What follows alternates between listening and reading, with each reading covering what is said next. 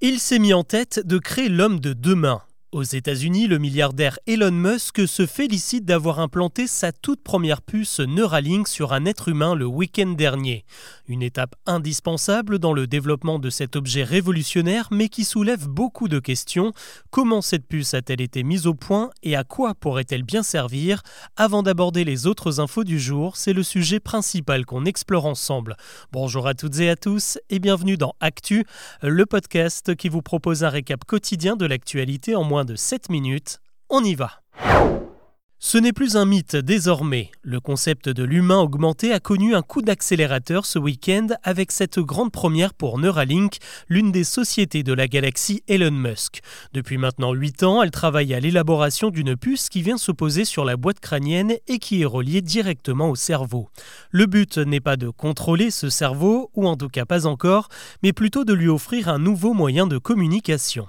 Car cette puce est à la fois capable d'envoyer des données et d'en recevoir, depuis une autre puce. Et c'est l'une des applications qu'Elon Musk aimerait vraiment développer en implantant un second appareil dans la moelle osseuse d'une personne tétraplégique. Son cerveau pourrait à nouveau communiquer avec ses membres et donc lui permettre de remarcher. Le milliardaire imagine aussi rendre la vue aux aveugles en connectant une mini caméra à la puce qui transmettrait les images captées au cerveau. Et enfin, Neuralink veut également faciliter l'interaction entre l'homme et les machines. Elle permet de piloter un ordinateur rien qu'avec la pensée. Avant cette première implantation sur un humain, des tests sur des singes se sont révélés très concluants. L'un d'entre eux a même réussi à faire une partie du jeu vidéo Pong sans utiliser aucune manette. Cette aventure n'aurait évidemment pas été possible sans de gros investisseurs. Rien que l'an dernier, Neuralink a levé 323 millions de dollars. Mais quand on prête, on exige des résultats financiers en retour et le travail à marche forcée imposé par Musk est sous le feu des critiques. Ces chercheurs sous une pression constante et on estime que plus d'un millier de singes cobayes seraient morts dans d'atroces souffrances. Pour beaucoup d'observateurs, Neuralink c'est aussi un saut dans l'inconnu. Imaginez un peu que la moindre de vos pensées devienne accessible à un ordinateur et encore pire, un ordinateur dopé à l'intelligence artificielle. Autant dire qu'il y a encore un long chemin à parcourir avant que le monde soit prêt à se laisser pucer. L'actu aujourd'hui, c'est aussi un conflit qui se dénoue, pas celui des agriculteurs, mais celui des policiers qui ont manifesté un peu partout en France il y a deux semaines. Ils réclamaient des garanties vis-à-vis de leur mobilisation pendant les JO. Et ils ont été entendus. Ce mardi, Gérald Darmanin leur a promis une prime de 1000 euros qui pourra monter à 1900 pour les agents mobilisés loin de chez eux sur les sites des épreuves, notamment à Paris. Les heures de nuit vont également générer un petit bonus et les policiers seront prioritaires cet été dans les service de garde d'enfants. Les agriculteurs, on en reparle rapidement puisque la situation n'a pas beaucoup évolué. Le blocus de Paris est toujours en vigueur avec des barrages sur les principales autoroutes qui mènent à la capitale. Au total, 16 départements sont toujours mobilisés partout en France. Ce mardi après-midi, Gabriel Attal a dit vouloir faire de l'agriculture une exception française, autrement dit lui proposer des règles différentes que celles imposées par l'Europe. Mais les mesures concrètes se font encore attendre. Certains agriculteurs envisagent maintenant d'aller jusqu'à Bruxelles pour se faire entendre.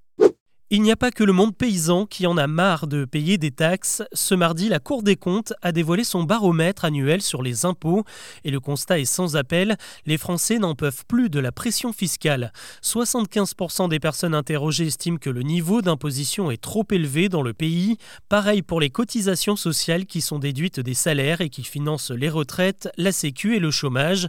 7 personnes sur 10 trouvent également que l'argent des impôts est mal utilisé. En revanche, très peu de personnes seraient prête à renoncer à des prestations sociales en échange d'une baisse d'impôts. Toujours selon les sondés, ce sont surtout la lutte contre la pauvreté et la défense militaire qui mériteraient moins d'argent s'il fallait faire des économies. Allez, on part en voiture avec un système qui a un peu du mal à rentrer dans nos habitudes. Le covoiturage n'est toujours pas un réflexe pour beaucoup d'automobilistes français. C'est en tout cas ce qu'affirme une étude de Vinci Autoroute qui a analysé le taux de remplissage des véhicules qui circulaient près des grandes villes mi-septembre. Résultat, plus de 80% des voitures observées n'avaient qu'un seul et unique occupant.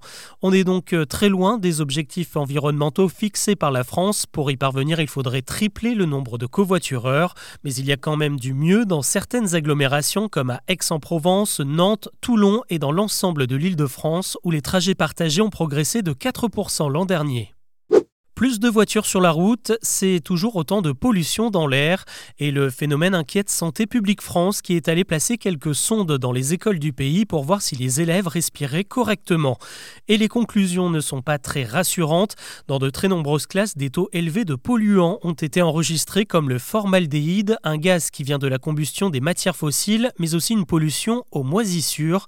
Selon Santé publique France, ces éléments seraient responsables de 30 000 cas d'asthme chaque année chez les élèves de primaire.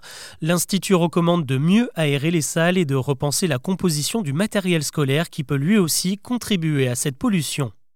Il n'est pas trop tard, alors que toutes les régions françaises sont désormais en phase épidémique, les autorités de santé ont décidé de prolonger la campagne de vaccination contre la grippe. Elle se terminera fin février. Au dernier pointage, seulement un tiers des personnes visées par la campagne ont pensé à se faire vacciner. Vous êtes concerné si vous avez des maladies chroniques comme de l'asthme justement, ou si vous êtes enceinte, en situation d'obésité ou en contact avec des personnes âgées. On termine avec euh, des adieux. Alors qu'on voit souvent le Japon comme un pays très porté sur la high-tech, le gouvernement de l'archipel vient seulement de mettre fin à l'utilisation des disquettes. Jusqu'à présent, ces petits supports de stockage étaient largement utilisés dans l'administration car jugés plus sécurisés qu'un stockage de données en ligne.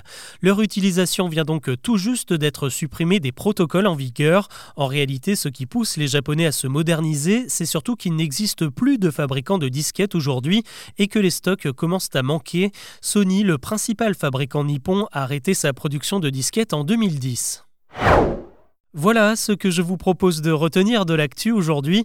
Comme d'hab, on se retrouve demain pour un nouveau récap.